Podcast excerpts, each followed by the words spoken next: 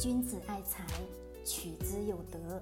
聆听财商智慧，拨动你的财富之路，让金融陷阱无处可藏。大家好，欢迎收听财德商学线上音频课。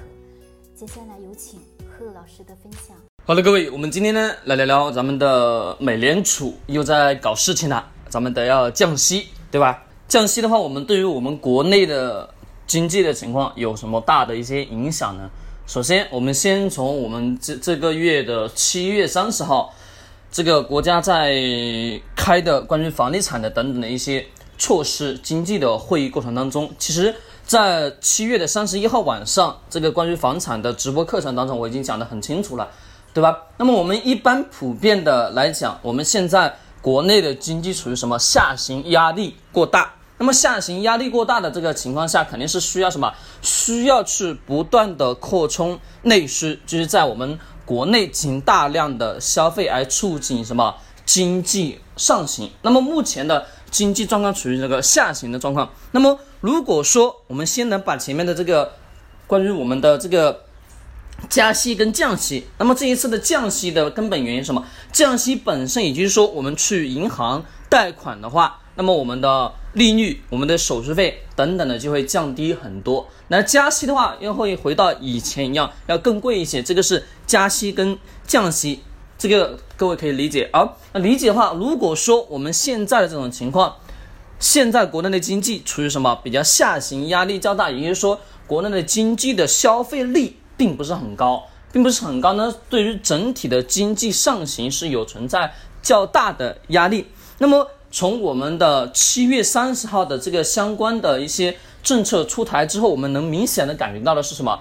是不断的抑制什么房价再一次上涨。从我们的一九年到目前为止，很多的地方城市，很多的一些因城施施政的一些城市来看，就说在不断的干嘛？不断的去促使房价上涨。今年到目前为止，是不是有些城市的房价一直在不断的上涨？那么这一个政策出来之后，是在果断的抑制房价再一次上涨。只是这个当中最根本的原因是什么？是因为我们普通老百姓手上有钱，他不知道往什么地方去。这是我们大部分人的观念当中，再加上房子是我们所有的老百姓观念当中所认为是最安全的资产，也是什么？也是最保守的资产，就是。再怎么样，我这还有一个房子在这里，对吧？还能居住，这是我们普通老百姓当中的观念一直所存在的一个根本问题。那么，不能再次让房价再一次的上涨。如果说假设我们再一次什么降息，降息也就代表说我们去银行借钱等等的一系列是那个利率变低了。利率变低的情况下，对于股市来说是有好处的，对吧？那么钱会流向哪里？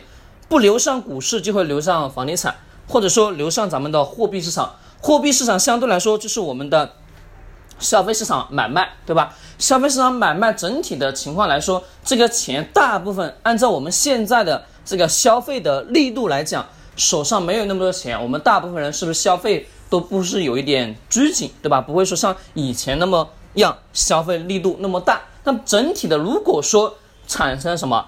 降息，降息呢？普通老百姓手上慢慢的是能借到一部分的钱，借到一部分的钱，整体的按照我们现有的这个观念来说，如果说房价再一次上涨，那肯定这个钱是干嘛？已经是流上了哪里？流上了房地产市场，肯定是不允许的。从政策来看，现在已经是强烈的遏制什么房价再一次上涨。那么这种情况下，这个钱只有流向哪里？只有流向股市跟咱们的日常消费的货币市场。那么这两个市场当中，其实对于整体的经济促使是有比较大的方向的，的确是非常好。但是不可能说按照我们现在的这个股市的。行情来说，也不可能说产生有太大的一个上涨幅度。如果说产生降息，相对来说，对于我们内地的内需需求，就是消费的需求将会不断的什么扩大，是有好处的。不管说我们我们中国是否跟不跟加息的这个问题，整体来说，如果说是。降息对于整体的市场行情来说，一定是有一点点的利好。但是整体的情况来讲，我们老百姓干嘛？我们老百姓总是认为的观点当中，就是房子就是最好的资产，那么这种情况下，可能大部分人会干嘛？会不断的去买房子，去炒房子。但是从七月的三十号政策已经是强烈的遏制，那么整体呢，整体的行情，整体的市场的趋势应该怎么去走呢？个人的意见是稳步的平行滑行的去走，不可能说还是会像以前那个阶段不断的干嘛，不断的把钱流向了房房产市场。现在我们能看到的钱，几乎是我们在国内的消费力度在不断的减低。在那个七月三十一号的晚上，我还问大家的三个问题，就是说，你家的那个伴伴郎娘们儿是不是消费的力度减少了，对吧？是不是每个月还完房贷就已经没有钱了？是不是约朋友约个朋友出来吃饭，好像也是推三阻四的，对吧？那么这个整体的情况，也就是代表了整体的经济的情况，并不是说像以前那么好。不管说我们目前我们中国跟不跟。减息也好，或者说跟不跟这个加息也好，那么整体的情况，我们现在是属于什么？经济下行的压力较大，先是把房子的价格上涨抑制了，那么再一次，如果说假设个人感觉，如果说真的降息的话，那整体来来说，对于整个消费市场肯定是好的，大的方向是促进了什么？经济的发展，GDP 消费的 GDP，对吧？那不可能说还是像以前一样，完全说是靠。房子来什么抬高地方的经济，或者抬高整体的 GDP，那是不可能的事情。所以说呢，我的个人观点，整体的如果不管降息也好，或不管降不降，整体来说，它的市场环境已经是这样的，可能未来还会持续的什么稳现在的什么经济下行的压力，可能不可能再再一次往下下行了。如果说再一次下行的压力可能会更大，本身目前的今天就已经很大，只有什么稳，只有一个字稳。稳现在的经济，稳现在的杠杆，杠杆一直在降，对吧？但是整体的是肯定是以一个稳字为基础的前提。好了，我们今天聊于关于这个咱们的经济的话题就聊到这里。其实没有说有太多的一些看头，我们只需要了解大致的方向怎么走就 OK 了。按照我们老祖宗的智慧观念想法，从身边去观察，你就能了解到很多的一些信息。这个话我就不再重复了。好嘞。